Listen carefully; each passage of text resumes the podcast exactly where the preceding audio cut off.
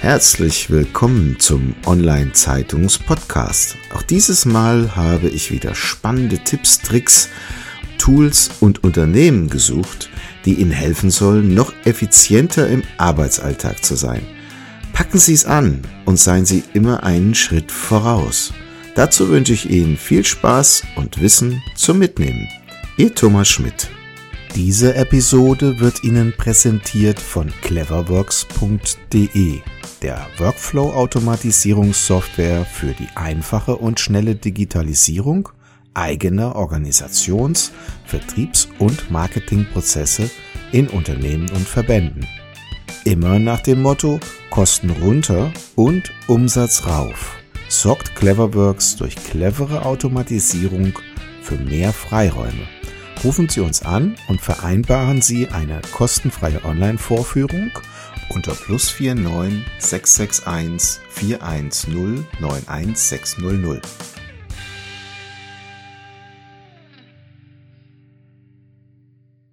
Herzlich willkommen beim Online-Zeitungs-Podcast. Ich freue mich heute sehr, Bert Overlack im Gespräch zu haben. bertoverlack.de ist seine Internetseite.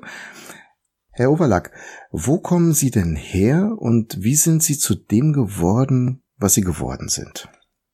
Ja, schönen guten Tag auch von meiner Seite. Ich komme geografisch her, hier aus dem Raum Baden-Baden. Und ähm, mein, mein Lebensweg war eigentlich schon sehr früh gekennzeichnet durch äh, das elterliche Unternehmen. Also es war dann äh, eigentlich ne, nach dem BWL-Studium und Banklehre, wie das da in den 80er, 90er Jahren war, äh, dann irgendwann eben der Eintritt. Ich habe das Unternehmen übernommen. Wir hatten 2007 äh, äh, das erfolgreichste Jahr und dann sind uns 2009 infolge der Finanzkrise mal eben die Märkte um 50 Prozent zusammengebrochen und 2011 musste ich dann äh, leider für dieses Unternehmen Insolvenz anmelden. Mhm.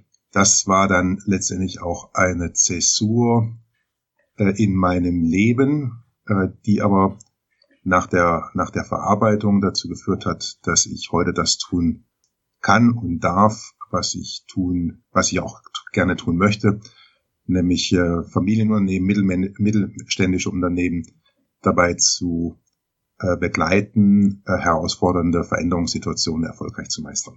Mhm. Also Scheitern ist das salonfähig geworden? Darf man das heute sagen? Früher war das ja immer so ein bisschen kritisch. Da hieß es ja immer, ich bin der Schönste, der Größte, der Beste. Also das ist heute salonfähig geworden? Also ganz so pauschal würde ich die Frage nicht mit Ja beantworten. Es kommt drauf an.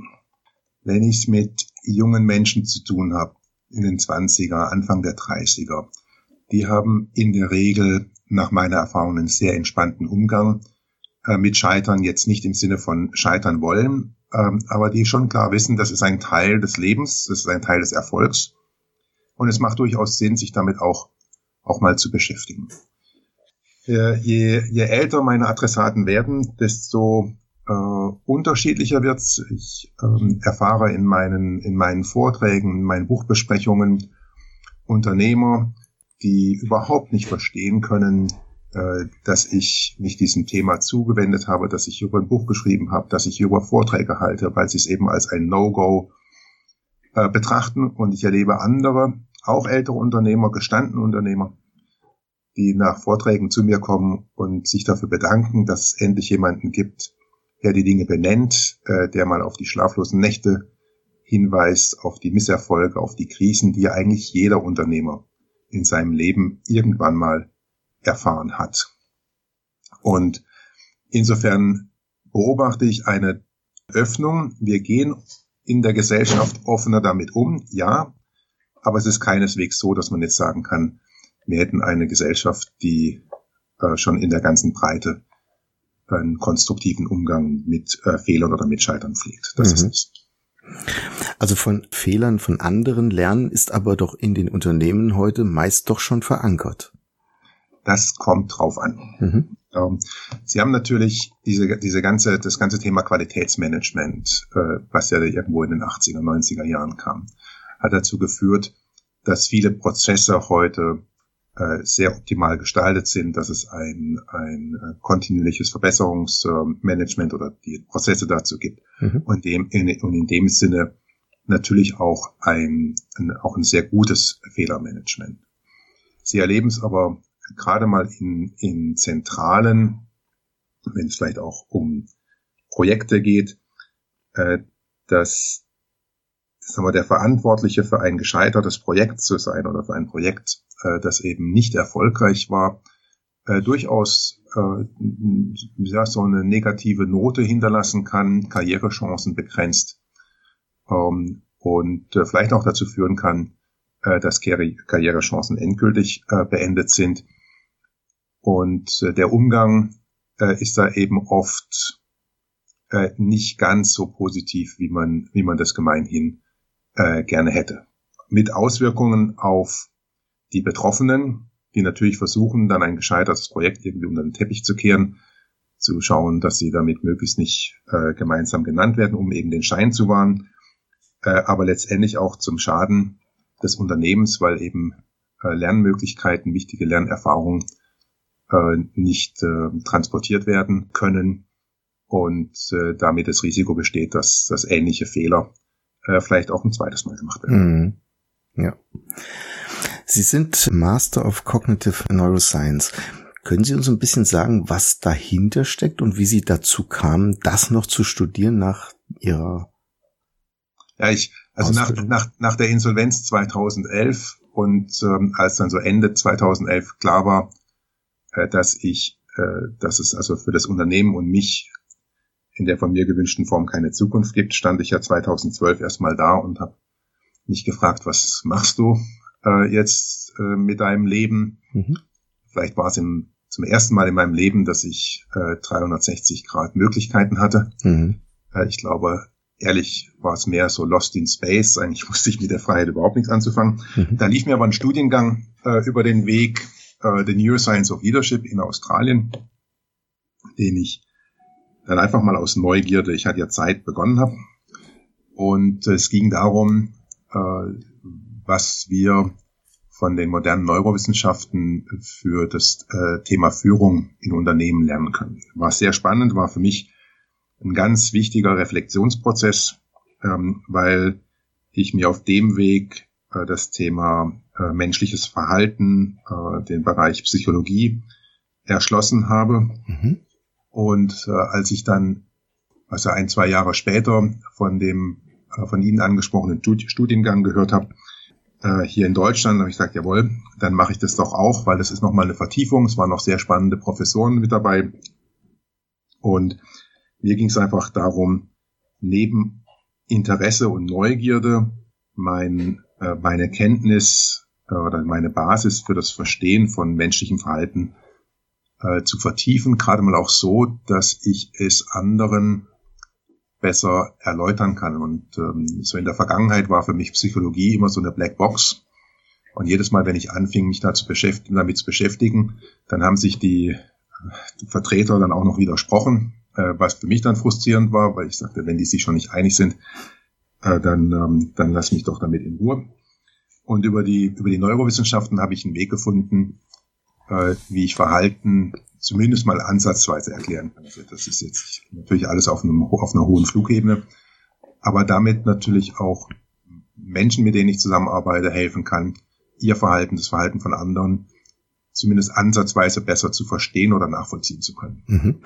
Jetzt sind Sie selber Sparringpartner für Führungskräfte in familiengeführten Unternehmen. Ja.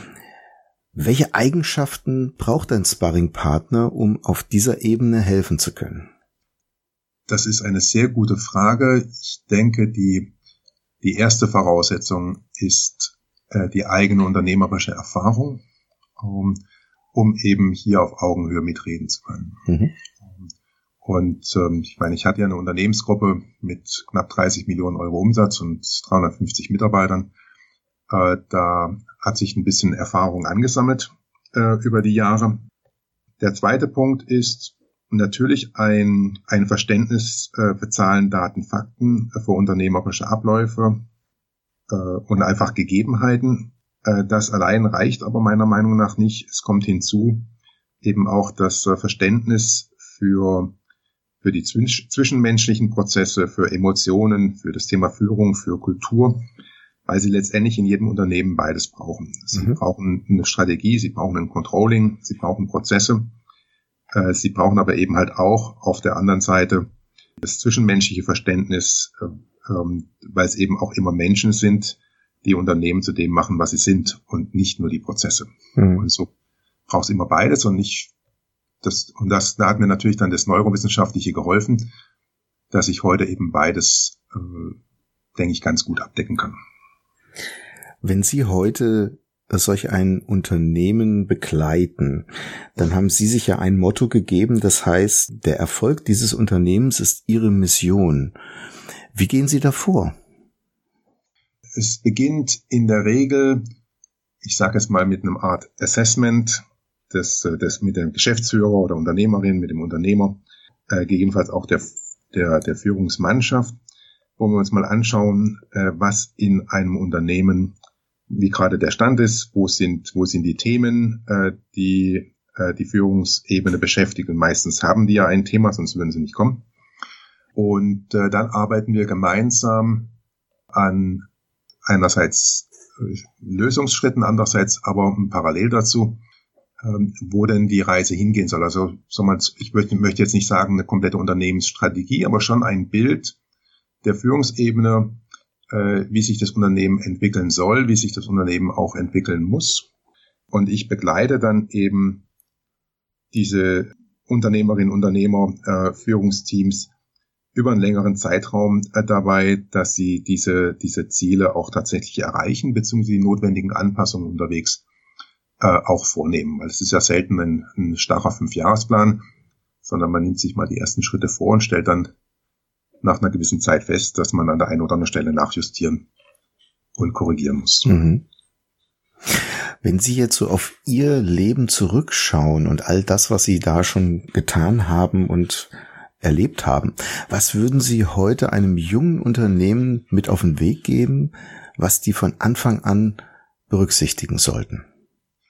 Also was sie von Anfang an berücksichtigen sollte, auf jeden Fall einen Mentor äh, dazu holen, einen Sparingspartner bei größeren Unternehmen, einen Beirat, der Blick von außen, mhm. äh, der ist so, so wichtig. Und das war vielleicht auch einer meiner entscheidenden Fehler, als ich Ende der 90er Jahre ins Unternehmen eingetreten bin, äh, dass ich eben einen solchen Sparingspartner, den Blick von außen nicht hatte. Wir alle haben unsere blinden Flecken, mhm. unsere Gewohnheiten, und die sind, die sind, die sind ja auch wichtig äh, und richtig.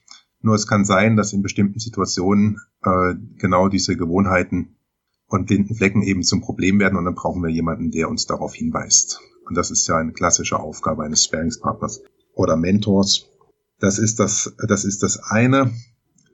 Der äh, zweite Punkt ist ein, ein klares Bild äh, von dem zu haben, was man will, also eine klare Vision, auch eine klare Strategie ähm, und äh, keine, keine faulen Kompromisse zu machen. Mhm. Äh, die Themen, die mir in der Krise dann 2009 bis 2011 am meisten auf die Füße gefallen sind, waren eigentlich Entscheidungen, die ich viele Jahre vorher nicht getroffen habe, weil ich äh, auf andere Leute Rücksicht genommen habe, ähm, weil ich vielleicht auch nicht genügend Mut hatte, weil ich irgendwelchen Erwartungen entsprechen wollte. Äh, und ganz am Ende äh, zählt das alles nicht. Ganz am Ende zählt, dass ein Unternehmen zu jedem Zeitpunkt so fit ist wie möglich. Mhm. Das heißt nicht rücksichtslos, überhaupt nicht. Äh, man kann auch sehr respektvoll ähm, miteinander konsequent umgehen, aber eben möglichst wenig Kompromisse. Stichwort Fuck Up Nights sind dort aufgetreten. Ich selbst habe mal eine in Frankfurt besucht vor einigen Jahren. Was haben Sie da selbst erlebt und was haben die Zuhörer erlebt? Also ich bin ja ein großer Fan von, von diesen Fuck Up Nights, ähm, weil sie eigentlich das erste öffentliche Format sind, in dem Menschen, so wie Sie und ich, über Scheitererfahrungen berichten und ähm, über dieses Berichten einerseits äh, sich selbst eine, eine sagen wir, Lernerfahrung ermöglichen, äh, aber eben gerade mal auch dem Publikum äh, die Möglichkeit geben, äh, an der ein, eigenen Erfahrung teilzuhaben und daraus eben auch für die für das eigene Leben, für die eigene Situation äh, Rückschlüsse und Erkenntnisse zu äh, ziehen. Mir gefällt das Format äh, sehr gut, weil sagen wir, wir, wir alle zwar Erfolge lieben, aber wir wissen auch, jeder von uns hat seine Misserfolge, seine mehr oder weniger großen Fehler oder Scheitererfahrungen. Und ähm, so in meiner Welt ist, ist eben Erfolg und Scheitern sind so zwei Seiten derselben Medaille. Und über solche Events wie die Fuck-Up-Nights, wenn sie denn respektvoll gemacht sind, mhm. also es geht nicht um Tralala und irgendwie ähm, hier ähm, gescheiterte Projekte zu feiern, sondern in einem reflektierten, in einer reflektierten Proze äh, ähm, Präsentation eben darzustellen, was war und was habe ich daraus gelernt. Wirklich die Möglichkeit zu geben, dass wir uns alle weiterentwickeln können ähm, und ähm, äh, nicht so tun, als gäbe es eben diese Seite des Scheiterns überhaupt nicht. Mhm. Also konstruktiv mit dem Scheitern umgehen. Ja, natürlich, ich erlebe das öfters, dass dann äh, Menschen sagen, äh, hier bei den Fuck-Up-Nights, dann wird ja Scheitern verherrlicht und äh, äh, es wird dann zelebriert und, und gefeiert. Das habe ich in den zehn oder elf Fuck-Up Nights, wo ich dieses Jahr war, kein einziges Mal erlebt. Das heißt nicht, dass es sowas nicht gibt, natürlich. Ähm, äh, wie gesagt, ich habe es nicht erlebt. Ich habe insgesamt einen sehr, sehr respektvollen äh, Umgang mit Scheitern erlebt, sowohl von den Referenten, die sehr, sehr offen waren und damit halt auch wirklich Einblick in die Erfahrung, äh, gerade mal auch oft in die emotionale Erfahrung ermöglicht haben und eben auch Erkenntnisse vermittelt haben, die ich denke für viele Teilnehmer wertvoll waren. Und das ist auch das, was mir für meine Vorträge äh, gespiegelt worden ist, äh, dass eben immer der ein oder andere Punkt dabei ist, äh, der den Teilnehmern hilft, mhm. auf ihrem Weg einen Schritt weiterzukommen. Ja. Herr Overlack, wir sind schon am Ende unserer Zeit. Ganz herzlichen Dank für die Zeit, die Sie uns geschenkt haben mit dem Interview. Vielleicht zuletzt noch die Frage, gibt es denn irgendwelche Bücher, die Sie auf Ihrem Weg irgendwie inspiriert haben, die Ihnen geholfen haben? Äh, ja, die gibt es. Äh, ich denke, dass für mich am spannend, das spannendste Buch äh, in den letzten Jahren war der Klassiker von äh, Daniel Kahnemann, hier schnelles Denken und langsames Denken. Hängt natürlich auch mit dem Neurowissenschaftlichen zusammen.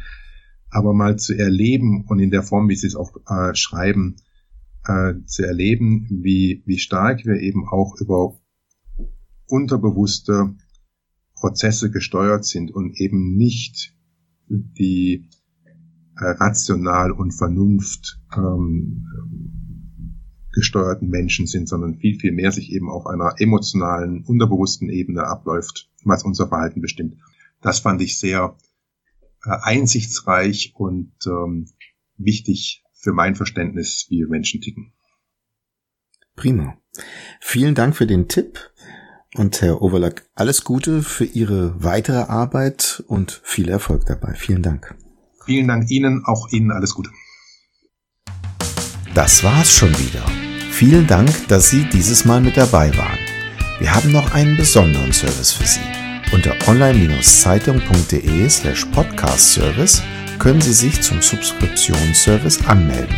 Sie werden dann vor allen anderen informiert, sobald ein neuer Podcast aus dem Unternehmensbereich erscheint, der für Sie wichtig ist. So verpassen Sie keine Folge mehr. Auch freuen wir uns, wenn Sie unseren Podcast bei iTunes, Spotify oder anderen Plattformen abonnieren. Danke, dass Sie dabei sind.